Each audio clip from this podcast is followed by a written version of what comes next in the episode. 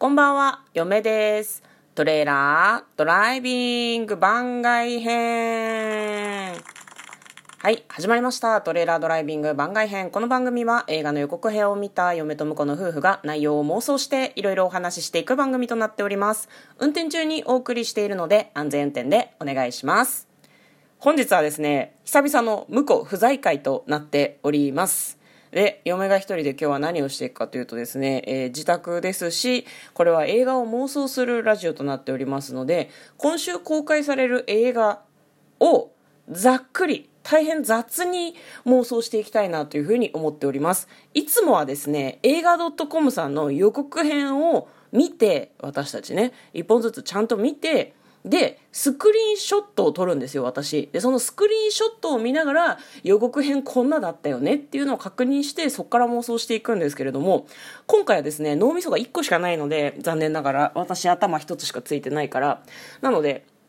えあれですね、映画 .com さんのホームページを拝見しまして、今週公開予定の映画っていうのが一覧バーっと出てるんですけど、そちらのタイトルと公開日を読み上げまして、まああの、サムネイルが1個だけついてるんですね。それを見てどんな映画かっていうのを嫁が、こうなんか可能な範囲で妄想していくという回になっております。お時間いっぱいまでよろしければお付き合いください。向こうは本日ですね、徹夜で仕事ということで、土源ブラック企業に勤めとくかっていう感じですね。はい。やっていく、えー12月1日火曜日公開予定バーンスタインウィーンフィルベートーベン全交響曲シネコンサートえラあ、まあ、ライブ配信みたいなことだよね。なんか私あれなんですよ。そのなんて言うんだっけ？あれあれ。な生配信みたいなやつはね聞いたことがあるの。あのアーティストさんのライブを生中継してライブストリーミング配信なんて言うんだったかね。なんかねちょっとお値段が高いんだけどこれはおそらくね収録されているものだと思うのでえー、いいじゃないですかね。映画館ってさ結構音が良かったりするからさ IMAX シネマとかで見たらめちゃくちゃいいんじゃない？ベートーベン全交響曲シネコンサート。全交響曲？えそれって何時間やるの？ベートーベンって交響曲はあんまり作ってないってことかな。なんかねすごい恍惚とした表情のコンダクターの方が映っておりますけれども結構そのあれだよねこう実際コンサートに行っても見えないところを映してほしいなってちょっと思いません？例えばこうバイオリンとかさいろんな楽器を弾いている人の表情であるとか手の動き？なんなんなんていうんだっけな？こう弓の動かし方みたいなのとかそういうのを結構ちょっとアップで見てみたいなっていうふうにちょっと思ったりしますね。あと結構意外とさ後ろの方にいる人ってさ見えづらいじゃん。後ろの方の人とかの表情とかも若干抜いてほしいなとかあるんですけどどうですかね、えーそちらが12月1日、えー昨日かな。昨日公開の映画となっております、えー続きまして12月4日金曜日公開予定の映画をザザザと紹介していきます。一つ目「サイレント東京」アンフェアシリーズなどを手掛けた方がジョン・レノンとオノ・ヨーコの楽曲にインスパイアされて作った映画なのかな？途中で説明が切れてしまってますね。佐藤浩市さん西島秀俊さん中村智也さんとあとゆりちゃん石田ゆり子さんが出てますね。誰が犯人？ネタバレ現金ノンストップサスペンス。サスペンスなんだ。えサイレント東京ってなんだろうね。みんな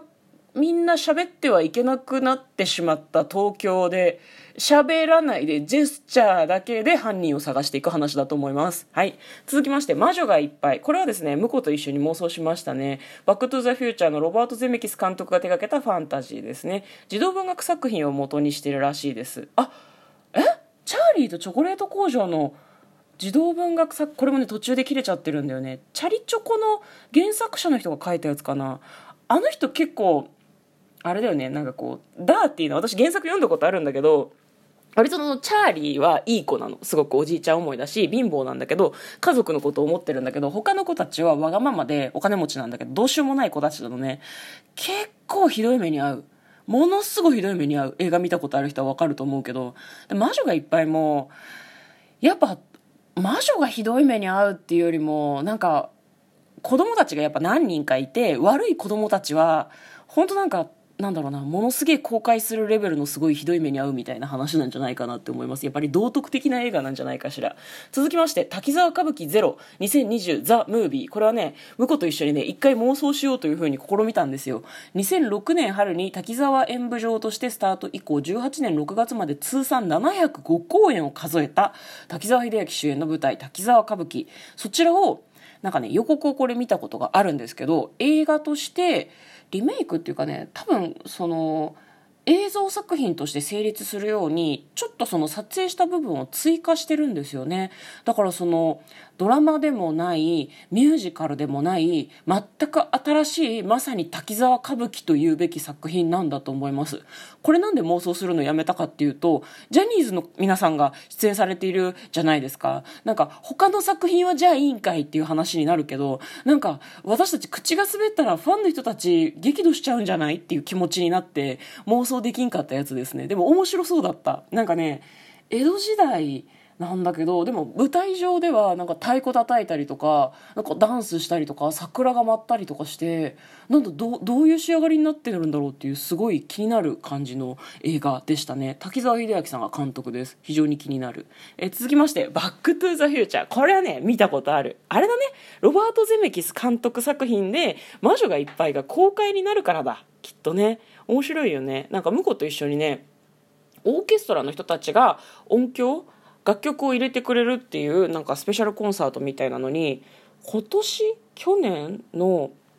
去年か5月に行きましたね。今年の5月じゃねえわ。うん。すごく面白かった記憶があります。何回見ても面白い作品じゃない？バックトゥザフューチャーって。この機会に映画館で見てみるっていうのもいいかもしれないですね。続きましてザ・プロムメリル・ストリープとニコール・キッドマンが共演しテレビシリーズシリーズシリーズグリーの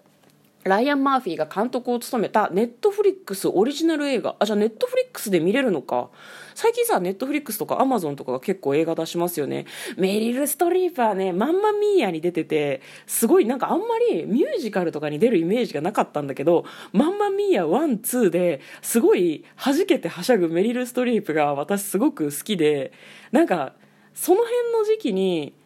ミュージカルって面白いなっていう風に思った気がするんですね。なんか最近触れる機会が多いよね。ララランドとかさあとそのなんだっけなんだっけもう一個あのあれあれウルヴァリンのウルヴァリンの人が出てるサーカスの全然出てこない。あの辺とかを見てなんかこうミュージカルって最高だなと思って。私あの「アナと雪の女王」とかも好きで結局ディズニーアニメも歌いながら踊るじゃん。だからなんかミュージカルってちょっと見てて照れちゃうなとか思ってたんだけど全然そんなことない楽しいのでザ・プロムもきっと楽しいと思う。プロムってあれだよね。なんかアメリカの高校生たちの卒業パーティーのことをプロムって言うんじゃありませんでしたっけ？ザ・プロムってどういうことだろう？メリル・ストリープがえ？メリル・ストリープがなんかね男性と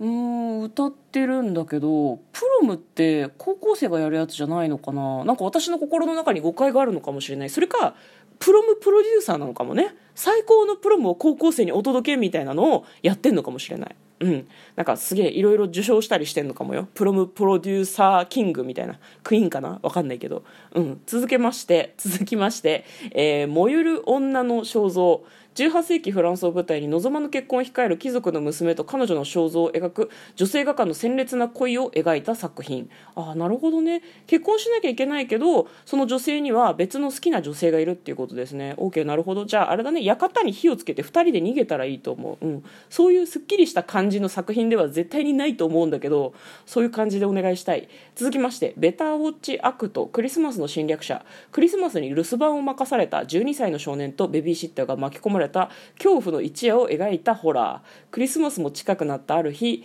ベビーここでメッセージは途切れている。そうね。クリスマスの侵略者。だから怪しいやつがクリスマスに来ちゃうってことでしょ？でなんならさその12歳の少年とベビーシベビーシッター多分高校生とかかな？なんか2人はちょっといい感じになってるところに多分覆面の男が入ってくるとかなんだろうね。でなんかこう2人が隠れてる時にいい雰囲気になるたびにその悪者が来て見てる方が「うん。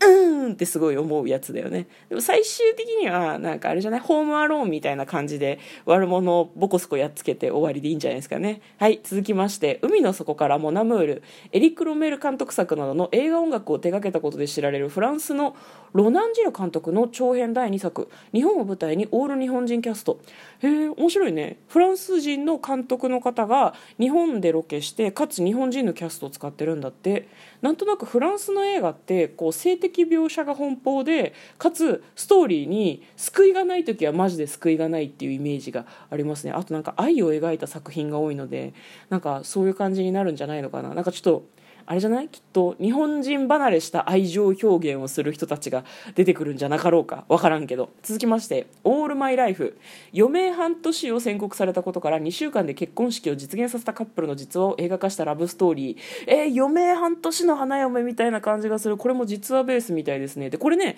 実はね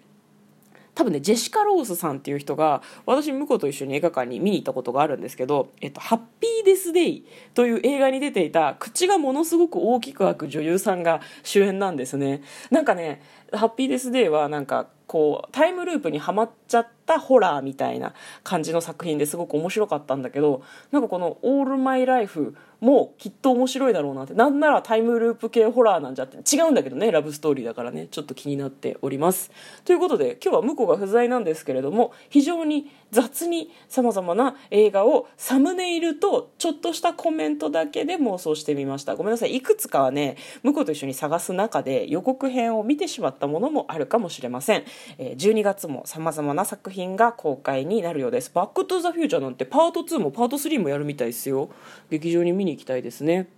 ということで今日は嫁が一人でやや早口でお送りいたしました。明日は2人で映画の妄想ができるかな？また番外編かな？みたいな感じです。よかったらまた聞いてください。最後までお聴きいただきありがとうございました。もしよろしければリアクションボタンを連打していただくと徹夜で仕事をしている向こうにももしかしたら届くかもしれません。わかりません、えー、またフォローされてない方はよかったらフォローよろしくお願いいたします。ということで嫁がお送りいたしました。トレーラードライビングまったね